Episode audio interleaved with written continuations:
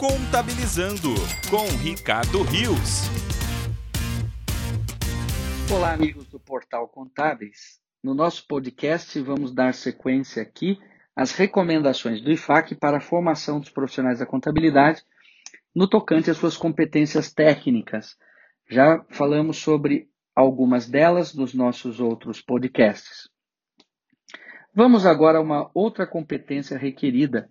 Talvez essa ainda precise ser inserida aqui no nosso ensino brasileiro da contabilidade. É a área da competência técnica de governança, de gerenciamento de risco e de controle interno. Quais são os resultados esperados para essa área? Resultados de aprendizagem. Que o profissional consiga explicar os princípios de boa governança, governança incluindo os direitos e responsabilidades dos proprietários, investidores e os relacionados com governança, e explicar o papel das partes interessadas na governança, divulgação e requisitos de transparência. Analisar os componentes da estrutura de governança de uma organização. Analisar os riscos e oportunidades de uma organização usando uma estrutura de gestão de risco. Analisar os componentes do controle interno relacionados aos relatórios financeiros. Então, isto é tocante à competência de governança. Outra competência são leis e regulações de negócio. O que se espera de aprendizagem? Que o futuro profissional saiba explicar as leis e regulamentos que regem as diferentes formas de entidades jurídicas, explicar as leis e regulamentos aplicáveis para o ambiente no qual o profissional da contabilidade opera. Outra competência, tecnologia da informação. Então é preciso que os profissionais futuros saibam analisar a adequação de controle e de informações gerais de tecnologia, bem como a aplicação de controles relevantes. Explicar como a tecnologia da informação contribui para a análise de dados e tomada de decisão. Usar a tecnologia da informação para apoiar a tomada de decisão por meio de análises de negócio. Então veja quanta coisa ligada à tecnologia da informação e que nós precisamos adaptar ao modelo de ensino brasileiro. Não basta é, ter disciplinas, por exemplo, com uh, tecnologia envolvida. É preciso, é, é preciso é, inserir a tecnologia por todo o currículo. Outra área, negócios e ambiente organizacional.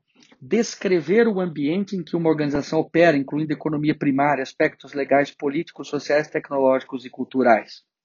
Isso é o que o profissional precisa saber. Dois, analisar aspectos do meio ambiente global que afetam o comércio e as finanças internacionais. Competência na área econômica. Descrever os princípios fundamentais de micro e macroeconomia. Descrever os efeitos das mudanças em indicadores macroeconômicos sobre os negócios e atividade explicar os diferentes tipos de estrutura de mercado, incluindo competição perfeita, competição monopolística, monopólio e oligopólio.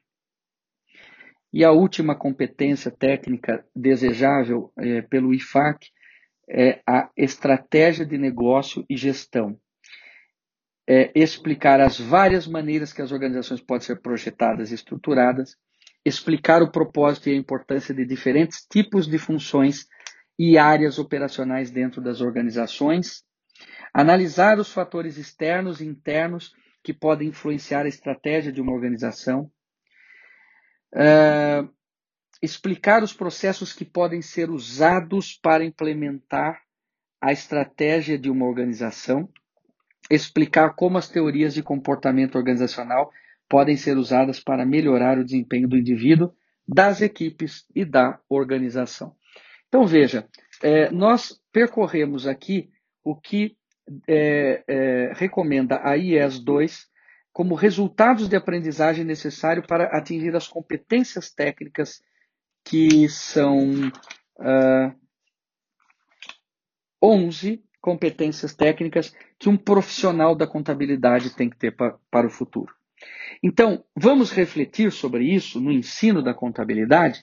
Nos próximos podcasts, eu vou dizer quais são as habilidades profissionais que o IFAC recomenda na IES 3. Vejo vocês lá. Acompanhe mais notícias em contábeis.com.br.